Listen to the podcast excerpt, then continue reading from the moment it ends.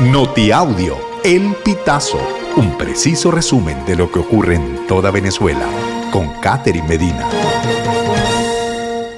Saludos estimados oyentes. A continuación hacemos un repaso informativo por las noticias más destacadas hasta este momento. Comenzamos. Estas son las apps que podrían reemplazar a Twitter. Una de ellas es Blue Sky, creada por el ex CEO de Twitter Jack Dorsey, y que funciona de una manera similar, aunque su uso es por invitación. Tras el anuncio de Musk sobre el límite de tweets diarios por usuario, Blue Sky colapsó y pausó temporalmente los nuevos registros. Otra candidata de los tuiteros es Mastodon, que se volvió popular el año pasado. Funciona por comunidades creadas en torno a la geolocalización de los usuarios o bien por temas de interés. Quien use la app puede crear un grupo e invitar a quienes quiera, fijando reglas para el correcto funcionamiento de la comunidad.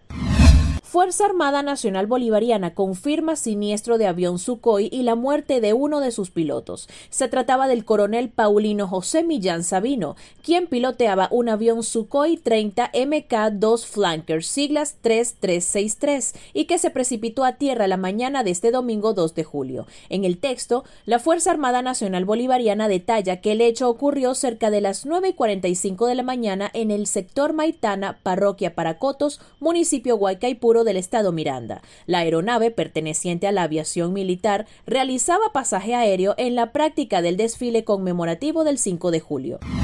Rocío San Miguel.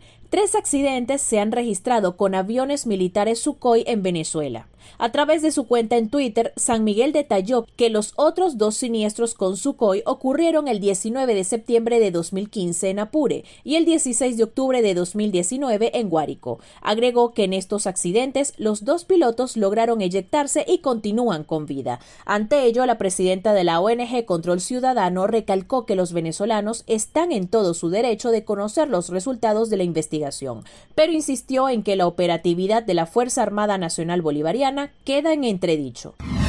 ¿Quién es el funcionario de la Contraloría que firma inhabilitación de María Corina Machado?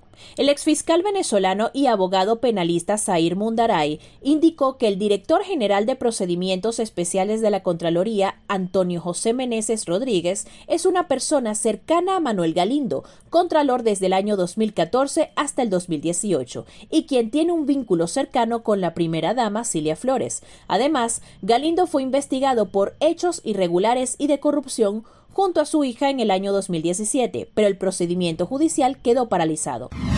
En Zulia, octogenaria muere al explotar una granada en el techo de su casa. La octogenaria quedó identificada como Rosalía Cañizales de Graterol, quien se encontraba en la cocina de su vivienda en el momento en el que lanzaron el artefacto explosivo, cuya detonación perforó el techo y la mató.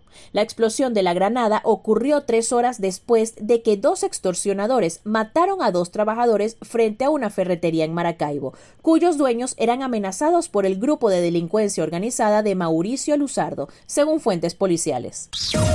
Estimados oyentes, este ha sido el panorama informativo hasta esta hora. Narró para ustedes Catherine Medina. Estas informaciones puedes ampliarlas en nuestra página web, elpitazo.net. También recibimos tus denuncias vía SMS o WhatsApp a través del 0414 230 2934.